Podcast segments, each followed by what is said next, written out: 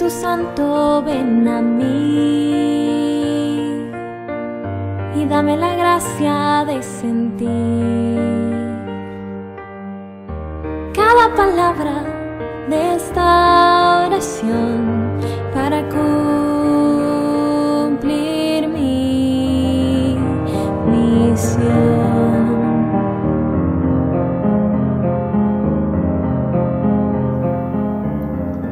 Nos ponemos en estos momentos en la presencia del Padre, del Hijo y del Espíritu Santo. Amén. Te saludamos, Santísimo Señor Jesucristo, con la firme convicción de que estás en nuestros corazones. Te ofrendamos nuestras vidas para que te glorifiquen, con nuestra existencia, en nuestra labor diaria, cotidiana y también en nuestra oración, que es la intimidad que cada hombre está llamado a tener contigo y que se pueda ver manifestada a través de obras nobles de gracia y bendición para los demás. Te queremos pedir muy especialmente en estos momentos por cada uno de nuestros oyentes, particularmente aquellos que se sienten solos, deprimidos, desamparados, aquellos que están privados de la libertad, en alguna cárcel, en alguna montaña, aquellos que están padeciendo la enfermedad ocupando la cama de un hospital, o en el lecho de sus hogares atendidos por sus familiares con ternura y afecto. Dales fortaleza para que encuentren en medio de su dolor la gracia de tenerte muy cercano, porque realmente cuando se sufre, eres tú quien sufres dentro de nosotros. Te pedimos por aquellos que están pasando por alguna crisis específica de fe, están padeciendo el flagelo de la ansiedad, el flagelo de la depresión, el flagelo del pánico, del temor por el porvenir. Pasa tu mano sanadora, consoladora. Alivia ese espíritu quebrantado, atribulado, para que encuentre pastos verdes donde hallará refrigerio y paz. A ti, Santísima Virgen María, te pedimos que infunda los efectos de la gracia de la llama de amor de tu inmaculado corazón en nuestros corazones. Te pedimos que nos tomes de tu mano, que seas tú siempre nuestra madre, modelo y maestra. Guíanos por el sendero justo, sin perdernos, para reposar algún día en los brazos paternales de Dios, puestos desde el corazón misericordioso y sagrado de Jesús. A nuestros ángeles custodios les suplicamos que alcance para cada uno de nosotros las santas inspiraciones del Espíritu Santo. Les pedimos que nos animen todos los días a ponerlas por obra para la mayor gloria de Dios Padre en el tiempo y en la eternidad. A ti, Santísimo Señor Jesús, el honor, la alabanza y la gloria por los siglos de los siglos. Amén.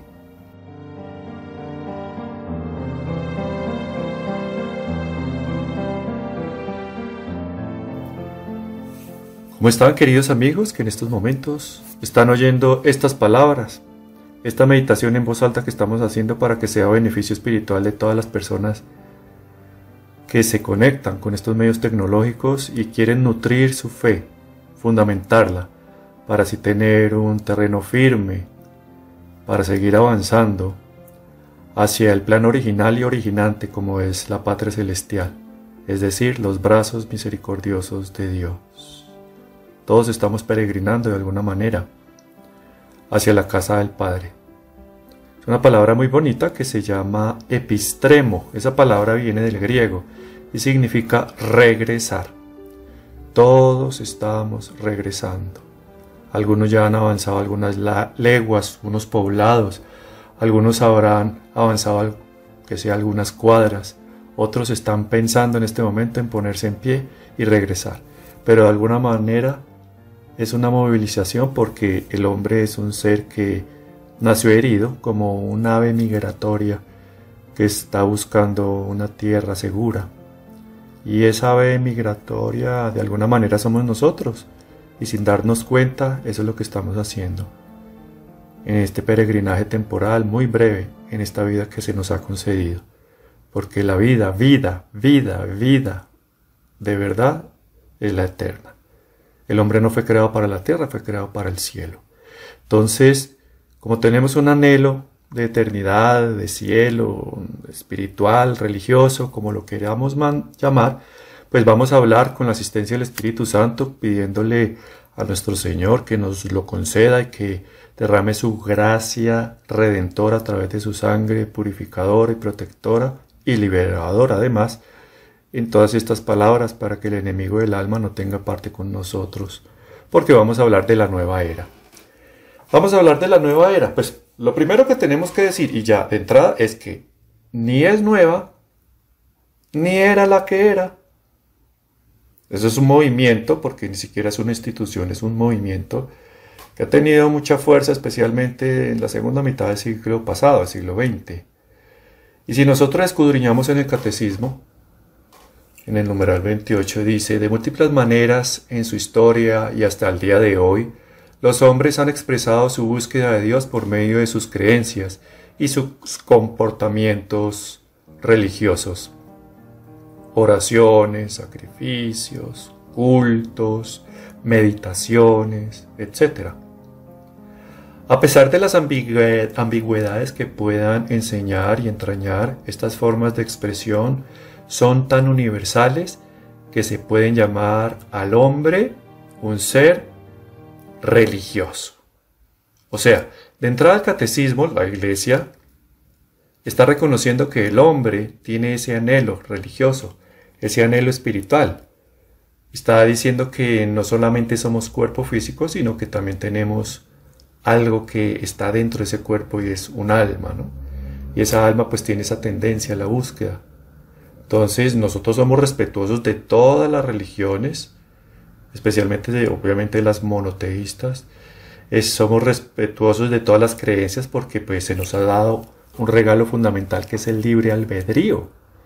Y si Dios da el libre albedrío como regalo y no lo toca porque es voluntad de la persona ejercerlo, pues nosotros no podemos tampoco doblegarlo ni imponer nada. Nosotros como cristianos católicos no imponemos ninguna religión, simplemente proponemos el amor a Dios, a la Iglesia, a la Santísima Virgen María, a San José y a todo el catálogo de la Iglesia Universal. Es una propuesta, eso es lo que hacemos. Pero la nueva era no es así, la nueva era pues ya lo vamos a ver cuáles son sus orígenes. Y nosotros podemos ver y encontrar que pues por definición el término nueva era o New Age, como también se llama en inglés, utilizado desde, como decíamos, desde la segunda mitad del siglo XX, se refiere a una era astrológica. Y ahí ya encontramos algunos problemas, porque la astronomía con M, astronomía, nomos ley, significa nomo desde, la, desde el origen de la palabra etimológico, nomos ley, tratado, estudio, pues eso sí es admitido. El tratado de los estudios de los astros. De hecho, por ejemplo, para sacar la música de la Santísima Virgen María del manto de la tilma de San Juan Diego de Guadalupe, pues se tuvo que también estudiar la astronomía, porque se vieron las estrellas en el momento exacto de la aparición y se dio cuenta los investigadores, en este caso Fernando Ojeda, que la corona de la Santísima Virgen María era una corona de dos estrellas que en ese momento estaban en el firmamento, como configuración de la posición de las estrellas, y que la visión de las estrellas en el manto de la Virgen es una vista no desde la tierra hacia el cielo, sino desde más arriba de las estrellas, o sea, desde el cielo hacia abajo, pasando por las estrellas. O sea, así es que están impresas las estrellas en el manto de la Virgen. Y la estrella que no tiene pues, la tilma sí está, porque la tilma de San Juan Diego pues representa a la Virgen del Apocalipsis 12, una mujer vestida de sol, así está vestida la Virgen en la tilma, coronada de dos estrellas y con la luna bajo sus pies. La luna está ahí evidente, pero la corona no se ve, la corona sí estaba. ¿Y eso quién lo estudió? La astronomía. Se pudo determinar la posición de las estrellas en ese momento. Pero la astrología el logos es la palabra, es el estudio simplemente, sin ser ley, pues ya ahí entramos en problemas porque está sujeta a libre interpretación. Y desde la astrología, que es la no aceptada por la espiritualidad católica ni cristiana, pues es la que dice que hay unas eras. La primera era, por ejemplo, fue en el año 4360 antes de Cristo. Ellos dicen que esa era fue la era de Tauro, porque ustedes recordarán que en esa época Moisés sube al monte Oreb, se demora, se demora, no viene, no baja, no baja. Las personas se ponen nerviosas y le dicen a Aarón, haznos un ídolo como teníamos en Egipto. Y él ya pues también involucrado en ese ambiente nervioso, recolecta los areticos, los arcillos de las mujeres de oro y funde un becerro, lo levanta y se los muestra. Hasta ahí no había pecado, no había falta, porque esa imagen es una imagen como lo llamaban los hebreos, una imagen selen, selen, que significa imagen representativa. De hecho, Dios, esas fueron las imágenes que mandó a hacer, ¿no? Se recuerdan. Los querubines, tanto los de oro que estaban en la tapa del propiciatorio del Arca de la Alianza, como los querubines de madera de acebuche, que es un olivo silvestre, hasta dado con medidas de 10 metros de altura, o sea, 5 codos y 10 metros las envergaduras de las alas, o sea, también 5 codos, para que fueran puestos en la parte más importante del templo.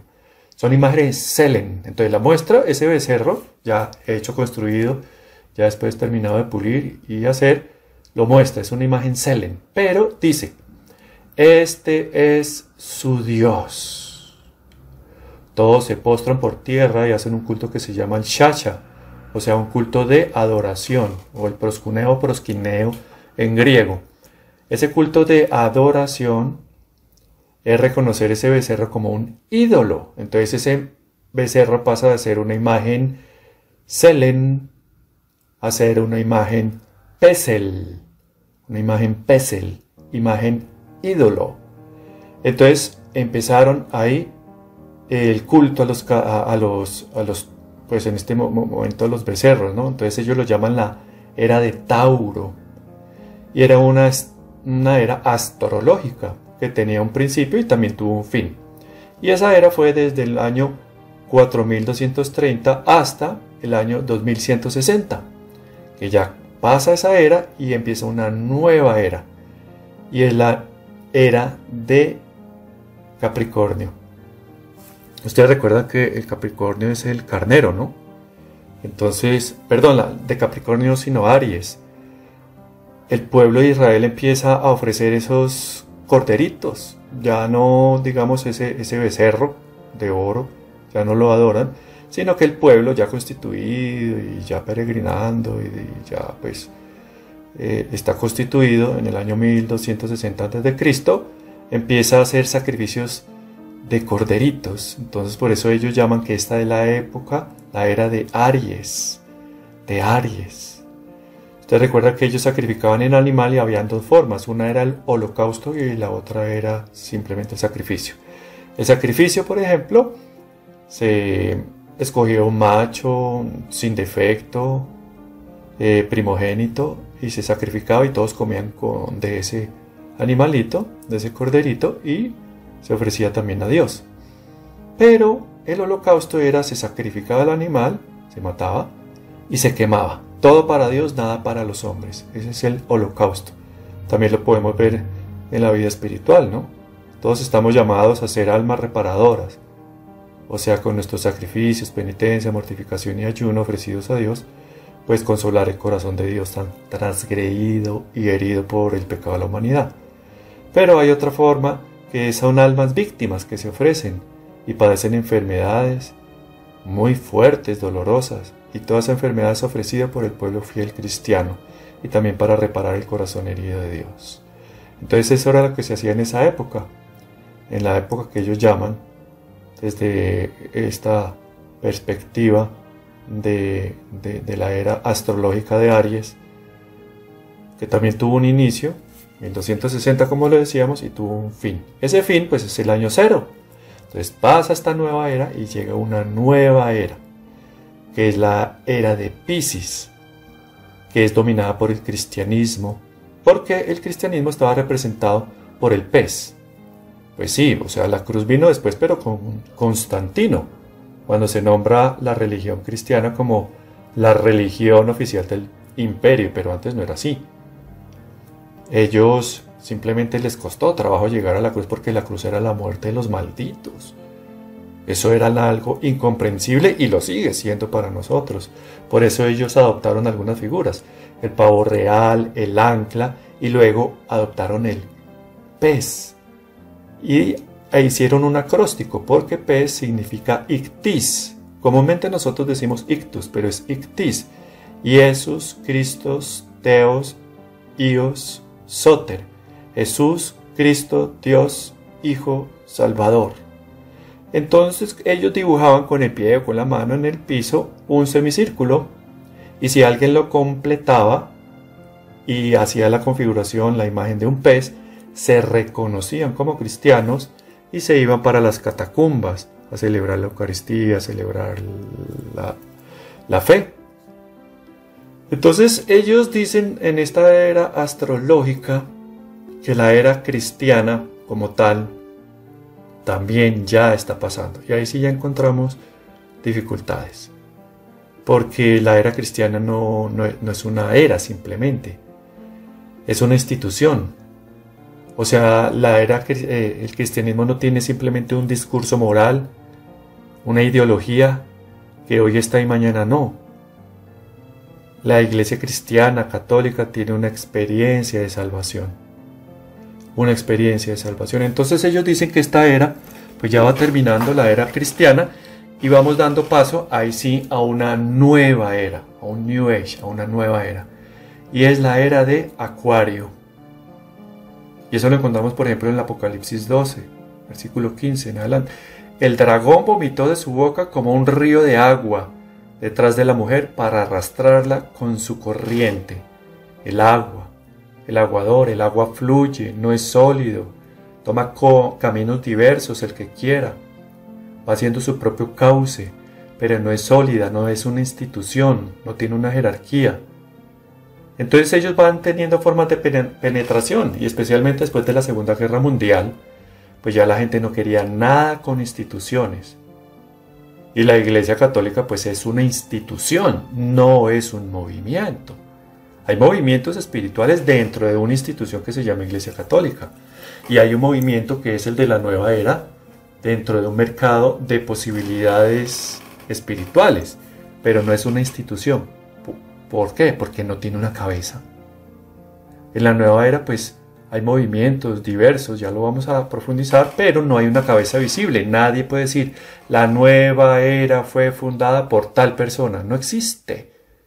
En cambio, en las otras religiones sí existen, fundadas, y ya pues de hecho pues todos sus fundadores están descompuestos bajo tierra, porque murieron y ya.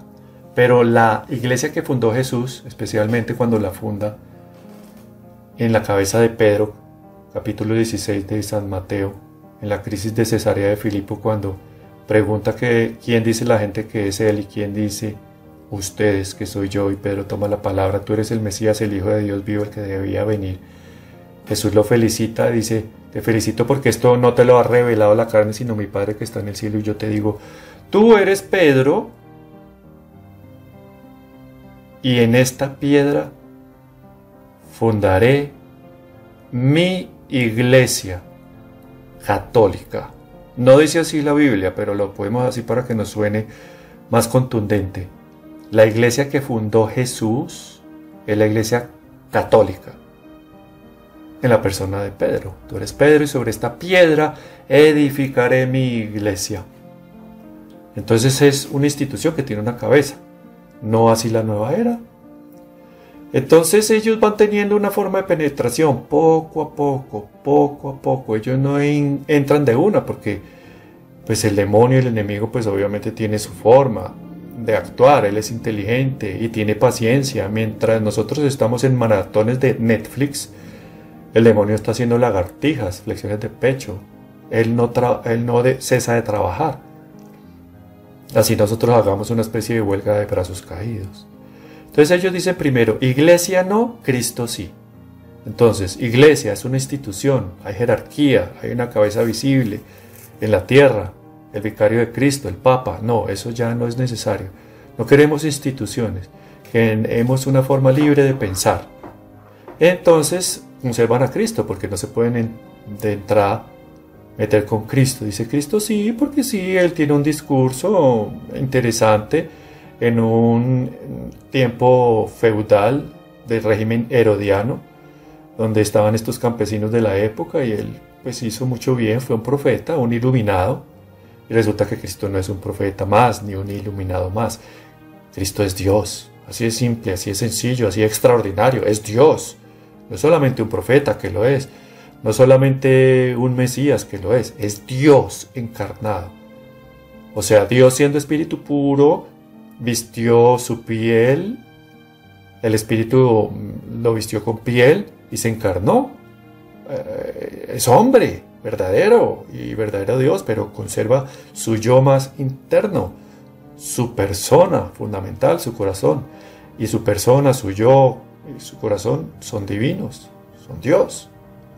Y siguen avanzando así hasta que llega un momento en que dice, bueno, ¿saben qué? Pues Cristo no, Cristo no, Dios sí, porque Dios es un Dios más universal, más etéreo, y tú puedes denominar a Dios como una fuerza, como una energía, como lo llaman los de la nueva era. Es un Dios cósmico.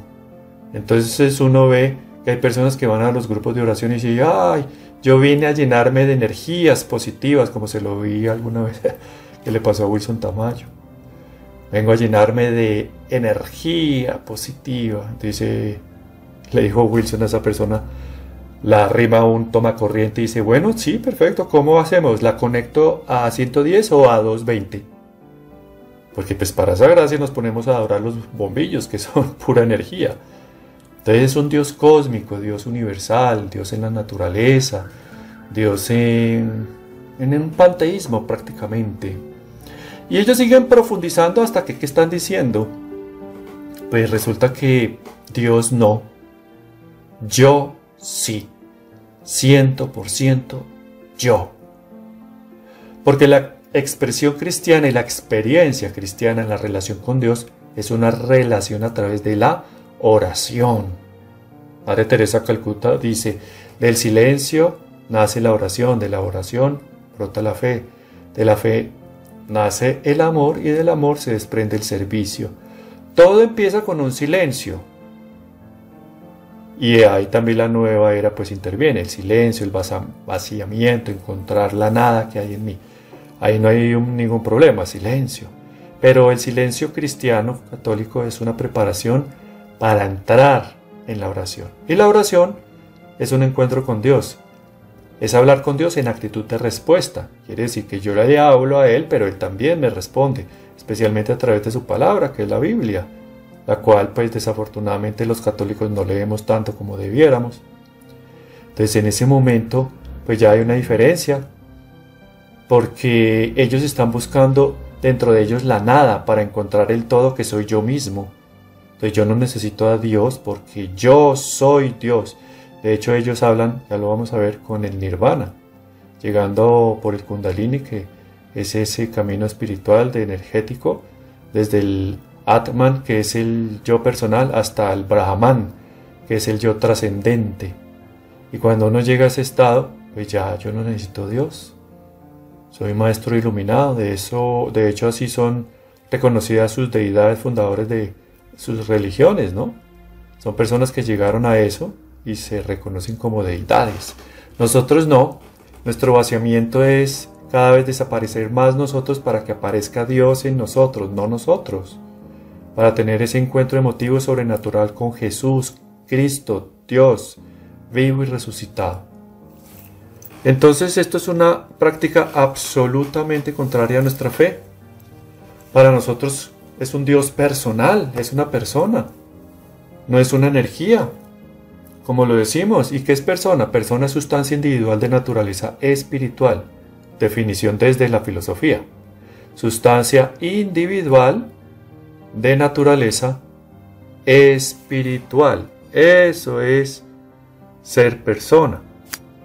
Entonces así las cosas, nosotros tenemos un Dios que es persona porque es espíritu. También se encarnó, tiene cuerpo, tiene alma. Como los ángeles, que también son sustancia individual de naturaleza espiritual, son espíritus puros, y como nosotros, que somos sustancia individual de naturaleza espiritual. Tenemos cuerpo, alma y espíritu, somos tripartitos. Entonces desde esa perspectiva tenemos un Dios que es persona, de hecho son tres en una sola, Padre, Hijo y Espíritu Santo.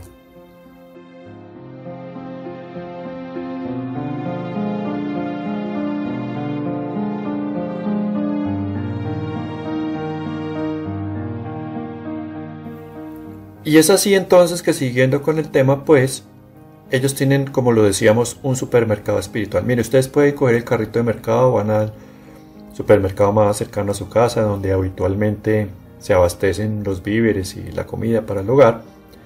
Y ustedes pueden echar en el carrito lo que quieran, lo que quieran. Ustedes pueden echar puros carbohidratos, harinas, eh, alimentos procesados, dulces, chocolates, postres. Y también les gusta el trago, una botella de whisky, de ron, de aguardiente, de vino, etc. Y se llevan para su casa eso. Y se alimentan de eso. Perfecto. ¿Y qué van a decir después los exámenes de laboratorio? Pues obviamente el colesterol, los triglicéridos, el azúcar va a pasar su factura, su cuenta de cobro. O pueden echar también en ese carrito pues alimentos que nutren, ¿no? Entonces frutas, verduras, proteína y obviamente alimentos que sean suficientemente saludables, bajos en grasa, libres de gluten, etcétera. Y su alimentación pues va a favorecer su cuerpo, su cuerpo se va a beneficiar porque va a tener esa energía suficiente para lo cotidiano, para la labor diaria. Lo mismo es en la vida espiritual. En el carrito que somos nosotros podemos entrar, dejar entrar todo lo que queramos. Pero entonces sin darnos cuenta vamos a entrar en un sincretismo religioso. ¿Qué es un sincretismo religioso? Digámoslo por definición, no. Con un ejemplo que me parece más elocuente. Vamos al 20 de julio, que es por ejemplo acá en Bogotá, un santuario del Divino Niño, con una estampita del Divino Niño, milagroso, tierno, puro y delicado, y en la otra mano una mata de sábila. Y en el momento de la bendición de los objetos religiosos y los sacramentales, levantamos las dos, en la mano derecha una estampita del Divino Niño y en la mano izquierda una mata de sábila. Eso es sincretismo religioso. Cogerlo todo y mezclarlo. Y como el New Age y las nuevas ideologías tienen como una herramienta filosófica que es el relativismo moral, pues ellos dicen que nada es bueno, nada es malo, todo depende de qué, de lo que tú creas. Si tú crees que eso es bueno, es bueno. Y si tú crees que eso es malo, pues malo será. Y bien por ti, tú tienes libertad. Y así, por ejemplo, hay simbolismos, ¿no? Muchos. Por ejemplo, el yin y el yang. Pues son unas figuras que son en claro oscuro, ¿no? Blanco y negro. Y la parte negra tiene un punto blanco. Es decir, que son dos deidades que se contraponen, una buena y una mala, pero la buena tiene algo de malo y la mala tiene algo de bueno. Y resulta que no, nosotros no, no aceptamos esto porque nosotros tenemos un Dios que por definición es amor. Dios no tiene amor, es amor. O sea, en Dios no hay nada malo. Todo lo que brota de Él es bueno, es la bondad misma. Camino, verdad y vida, como se define Jesús mismo a sí mismo. Entonces, eso es lo que hace este sincretismo, esta ideología, este movimiento, es el relativismo moral. Y nos han llevado, pues ya unas que han dado pues, pasos más allá, a llevarnos a un secularismo, que es quitar a Dios de todo y de todos. Y en la nueva era pues se quita a Dios porque como yo estoy llegando a ser Dios, dependo de mí.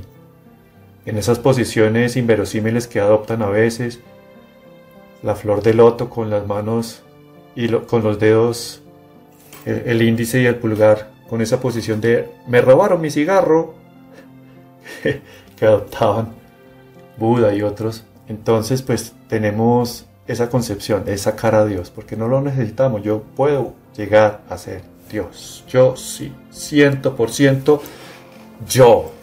Así dice la nueva era. Entonces el secularismo es quitar a Dios hasta llevarnos al laicismo, que es lo que no vamos a vivir, ya estamos viviendo, que es el odio a Dios. Cuando se nombra a Dios, el cristianismo, a Jesús, a la iglesia, ya hay algo sospechoso y pretenden enmudecer nuestros labios. Y eso es lo que no podemos aceptar, porque donde quitan a Dios, nosotros ponemos a Dios. No imponemos, sino lo ponemos, lo proponemos, con nuestra forma de razonar, de dar testimonio de la fe que tenemos a través de la fundamentación, es decir, de la preparación profundizando en los misterios de Dios, hasta llegar a que muchos vean en nosotros un evangelio abierto, porque, como se dice, de 100 personas, una sola lee la Biblia, pero las otras 99 te leen a ti. Por eso tanta gente ha abandonado la fe, porque al leernos a nosotros, que decimos practicar de una forma seria, una forma honesta la fe, cuando nos leen a nosotros ven que no hay coherencia entre lo que pensamos, lo que decimos y lo que hacemos, y la gente lo abandona. Entonces, pues la nueva era pues está nutrida de muchas prácticas y este momento sería oportuno para hablar una que es fundamental, que es de la nueva era. Y sí, es de la nueva era, porque hay un documento de la Iglesia Católica que se llama Jesucristo portador del agua viva y dice que el yoga es una práctica de la nueva era. Y ahí muchas personas se sorprenden, especialmente el, el, sexo femenino. Dice, ¿cómo así? Si yo hago solo el ejercicio, nada más, yo hago unas posiciones que me benefician mi cuerpo, la elasticidad, la movilidad, el tono muscular, la fuerza, la energía, etc. Pero yo no me involucro con nada. De eso la nueva era. Pues resulta que el yoga viene del sánscrito, que es una lengua antigua, que significa unión. Sánscrito, o sea, yoga significa unión. Y si se dan cuenta, religión viene de religare, desde la etimología, que significa unión. O sea, religare, religión significa unión y yoga del sánscrito significa unión, o sea, el yoga es una religión. ¿Y cómo lo vamos a ver? Pues no me lo crean a mí ni a nadie. Creámosle, por ejemplo, a Joseph Marie Berlin, dicho pues torpemente pronunciado en francés, Joseph Marie Berlin, o sea, José María Berlinde. Él es un monje hoy en día, pero él tiene, ustedes lo pueden buscar en YouTube, que dice de maestro de yoga a prior de monasterio. Resulta que él fue el secretario de Maharishi. Maharishi fue el gurú de los Beatles. Era un gurú que practicaba obviamente el yoga y se los enseñó a ellos y todo. Y esas prácticas pues eran también hechas por eh, José María Berlinde. ¿Por qué? Pues obviamente el secretario de él y escaló todos los, los escalones del yoga. Y él alguna vez le dijo a, a Maharishi dijo que estaba sorprendido porque en Occidente estaba penetrando el yoga, pero que se practicaba más que todo como una forma de ejercicio. Y Maharishi no se rió. Se toteó de la risa, se reventó, como lo decimos, de la risa, a carcajadas. ¿Por qué? Porque dijo, no existe el yoga sin el hinduismo y no existe el hinduismo sin el yoga. Coexisten los dos. Así estén haciendo ciertas prácticas, ciertas posiciones. Dicho de paso, no son todas, pero vaya a ver uno a saber cuáles, que, que son la gran mayoría. Las posiciones son invocaciones a deidades de ellos politeístas. Y ahí entra lo peligroso. Ahí entra lo peligroso. Porque, ¿qué pasó para finalizar con eh, José María Berlín? Perdón pues él practicó el yoga hasta que empezó a tener unas conductas un poco, digamos, diabólicas, unas voces. Él empieza a buscar y tiene un encuentro, para resumirlo, emotivo y sobrenatural con Jesús vivo y resucitado. Abraza la fe, vuelve a la iglesia católica y hoy en día es sacerdote, fundador de un, monasterio. Por eso su escrito en su video en YouTube se llama de maestro de yoga a prior de monasterio. O sea, él conoce los dos mundos. Él conoce el mundo del yoga, de la nueva era, y conoce el mundo del cristianismo. porque abrazó la fe y es sacerdote. Entonces él sí que tiene autoridad para decir lo que estamos hablando. De hecho, estamos haciendo eco a lo que él enseñó en su momento como testimonio. Entonces, en la nueva era, en el yoga, ¿qué pasa? Son una serie de posiciones, como decíamos, que tienen invocaciones a deidades, a deidades.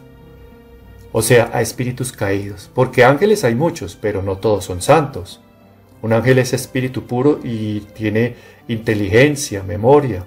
Por eso tiene semejanza con Dios, eh, tiene imagen de Dios, pero perdió la semejanza. La semejanza es la voluntad para amar. La perdió para amar. Nosotros sí conservamos la imagen y la semejanza porque tenemos la capacidad por la inteligencia de conocer lo que Dios nos enseña, la memoria para recordarlo y la voluntad para amar. Es decir, entendimiento, memoria y voluntad están en el ser humano como hijos de Dios por el bautismo. El demonio tiene todo esto, pero perdió la semejanza porque perdió la capacidad para amar. Del demonio solo brota engaño, robo y destrucción. Y son ángeles, y los ángeles se mueven en instantes angélicos, toman partículas del éter, ellos viven en el Evo, y ese instante angélico es eternamente veces más pequeño que el femtosegundo. El femtosegundo es la unidad de medida más pequeñita que nosotros conocemos, que es la mil billonésima parte de un segundo. O sea, en un segundo hay mil billones, con B, billones de femtosegundos. Y un ángel se mueve eternamente veces más rápido que eso. Por eso el ángel se traslada rapidísimo, parece que está en todos los sitios a la vez como si tuviera omnipresencia que solo compete a Dios. Y no, es que se mueven tan rápido que una persona, por ejemplo, en Canadá está invocando a San Miguel Arcángel y yo en este momento hago lo propio, usted que está escuchando hace lo mismo. San Miguel Arcángel está, pareciera al mismo tiempo en los dos lugares y no, es que se mueve tan rápido como lo que acabamos de describir que parece que estuviera en todos los sitios a la vez. Entonces, esto es tomado de la teología de Santo Tomás de Aquino y de las charlas cuaresmales, perdón, las charlas de los miércoles de San Juan Pablo II, las catequesis mejor. Ellos se mueven en instantes angélicos y hacen una acción que es una acción limitativa, no, no, no circunscriptiva como nosotros. Ellos tienen una acción limitativa, limitan su acción operativa dada por el entendimiento y la voluntad, porque ellos sí tienen la capacidad para amar, para ayudarnos a nosotros, los hombres. Limitan su acción en ese momento en el lugar que están haciendo y a la, y a la vez como se mueven tan rápido, pues en todos los sitios del mundo. Nosotros no, nosotros tenemos una acción circunscriptiva, porque tenemos un cuerpo físico y circunscribimos nuestra acción al lugar que estamos ocupando un poquito enredado, pero pues ustedes lo pueden después buscar y volverlo a oír y lo vamos entendiendo. ¿Por qué es importante? Porque el yoga lo que está haciendo es la invocación de este tipo de personas, porque el demonio también es una persona, sustancia individual de naturaleza espiritual. Entonces es muy peligroso, muy peligroso. De hecho, por ejemplo, los exorcistas de la AIE, Asociación Internacional de Sacerdotes Exorcistas, cuya última aparición fue la que tuvo en vida, fue el padre Gabriel Amor allá en el 2014 que él abrió ese congreso, 250 sacerdotes exorcistas de todo el mundo, un 20% laicos, pues se hicieron todas esas exposiciones. El presidente, el padre Francesco Bamonte, presidente de la asociación, pues hizo lo suyo y hubo una charla específica para denunciar los peligros del yoga. Porque el yoga puede llegar a que nosotros tengamos una obsesión diabólica, una infestación diabólica o una vejación diabólica. Y si se queda uno en eso, pues hasta una posesión. No digo que todos los que practican yoga van a tener una posesión diabólica, no, pero sí abren puertas, se abren puertas. Y de esas puertas habla, por ejemplo, el padre, el padre eh, exorcista de la diócesis de Madrid, eh, el padre Luzón Peña.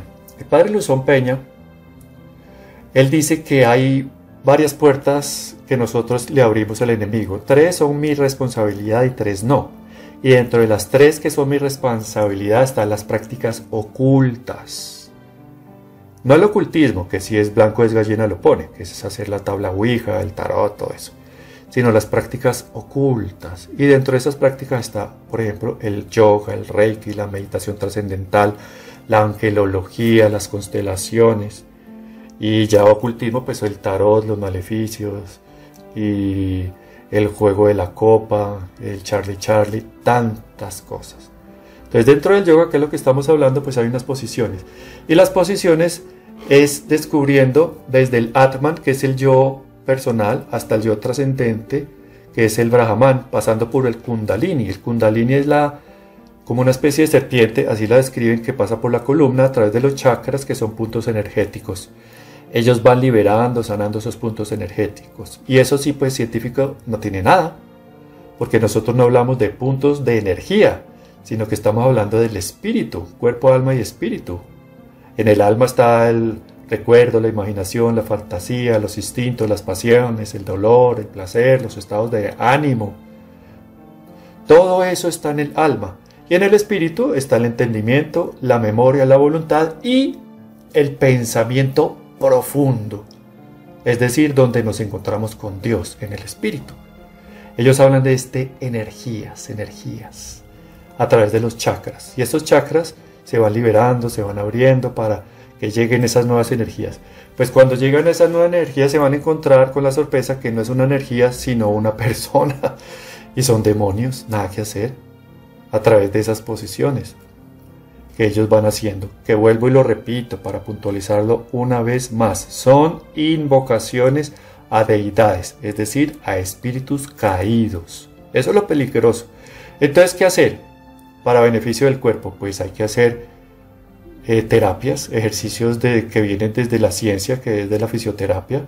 Algunos podrán ser tomados ciertas posiciones, ejercicios del yoga, pero obviamente no son invocaciones en ese momento porque son ciertas posiciones las que son invocaciones. Ellos tienen sus nombres, pues ya tocaría que cada uno profundice lo que está haciendo para ver si esas posiciones que están haciendo son invocaciones. Ahí eso les quedaría como de tarea. Bien, pues entonces la nueva era, pues ya vamos perfilándonos como a las conclusiones. Ni es nueva ni era la que era. Y vamos a, a decir algo someramente, por ejemplo, del Reiki, que también se ha difundido mucho. Pues el Reiki es más de lo mismo. Si ustedes se dan cuenta, el Reiki es una imposición de manos. Se busca las sanaciones, ¿Y qué es lo que están haciendo ellos con sus manos? Invocando espíritus caídos. Una persona que tiene el don, el carisma de la sanación, que impone las manos, un sacerdote, el padre, por ejemplo, Emiliano Tardif, viene el Espíritu de Dios, el Espíritu Santo, e interviene, porque el carisma de liberación, de sanación, es un carisma de oración. ¿Y a quién lo oramos? A Dios, que intervenga, se hace la imposición de manos que es una especie de cercanía, de abrazos, ya es algo físico, y a través de la oración que es espiritual y ese acto físico, Dios actúa. Y ya nosotros hemos sido testigos de muchos milagros, hemos visto paralíticos caminar, ciegos ver, sordos oír, mudos hablar, y sanaciones de diversa índole física, tumores, parálisis, etc. Somos testigos de eso. Entonces, ¿para qué recurrir a estas prácticas ocultas, como le dice el padre Javier Luzón Peña? No es necesario. Una de las seis puertas, esta, que es la que estamos puntualizando.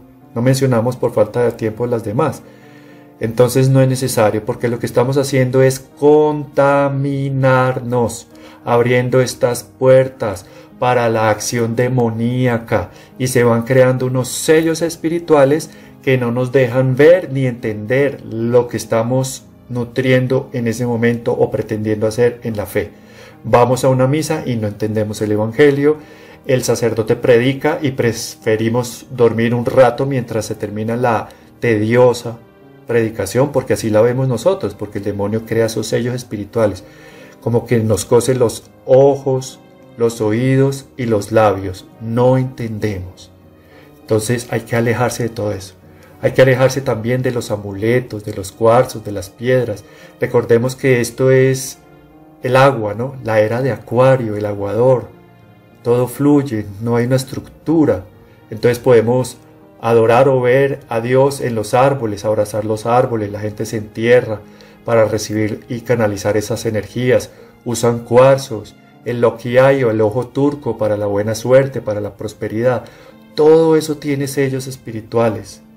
Se hacen piercings, tatuajes, todo eso hace sellos espirituales. Nos impiden después ver la acción de Dios en nosotros.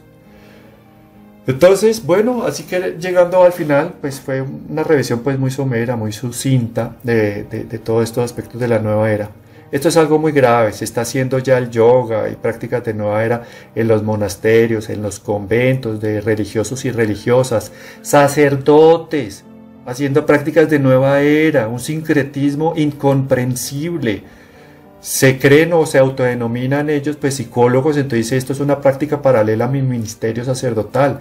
Y están cobrando, cobran plata para que las personas vayan a hacer un tratamiento, hasta un millón de pesos en, un, en una tarifa muy económica, porque tú me caes bien. Y hacen prácticas de nueva era, de angelología muchas veces. La angelología que la mencionamos solamente como nombre es la invocación de otros ángeles. Solamente nosotros reconocemos a Miguel, Gabriel y Rafael, los tres arcángeles y nuestro santo ángel custodio de la guarda. No hay más en la Biblia.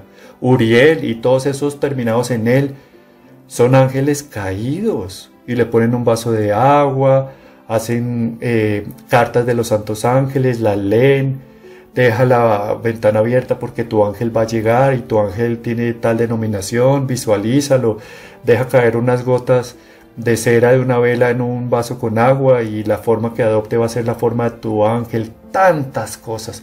Mejor dicho, se nos acabó el tiempo y como se habrán dado cuenta, es tanto el tema que es prácticamente inabarcable. Conclusión. La Virgen dice en una revelación privada, mis niños, si ustedes dejan caer una gota de tinta en un vaso con agua bendita, ¿qué le pasa al agua? Se tiñe, ¿verdad? Entonces deséchenla toda. Eso lo dice la Virgen, que es tierna, pura y delicada. Yo lo voy a decir en una forma un poquito más escueta menos elegante. Ustedes tienen, por ejemplo, un sanitario de un inodoro, está tapado, pero hubo gente que tuvo necesidad de usarlo y se rebosó. Ustedes cogerían con un gotero una gota de ese sanitario y se la aplicarían a, una, a un vaso con agua bendita y se la darían de tomar, de beber a un hijo o la beberían ustedes? Claro que no, es un rotundo no pues no contaminemos nuestra fe. Desechemos todo lo que no sea de la fe católica, para que vayamos por el camino justo, por el sendero, sobre rieles, hacia el destino final, que son los brazos de aquel que los tiene extendidos hasta que el último de sus hijos repose en ellos. Los brazos paternales de Dios. Te damos gracias, Señor, por estas enseñanzas no permitas que contaminemos nuestra fe, que abracemos la fe pura, única y verdadera, la fe católica. Que el Señor nos bendiga y nos guarde, que el Señor nos muestre su rostro y tenga misericordia de nosotros. Vuelva el Señor su rostro hacia nosotros y nos conceda la paz. Que el Señor nos bendiga hoy y siempre, a través del corazón doloroso e inmaculado de María, en el nombre del Padre y del Hijo y del Espíritu Santo. Amén. Nos quedamos con la Santísima Virgen María, con San José y del Divino Bebecito Jesús. Nos quedamos con la familia de Nazaret. Dios los bendiga.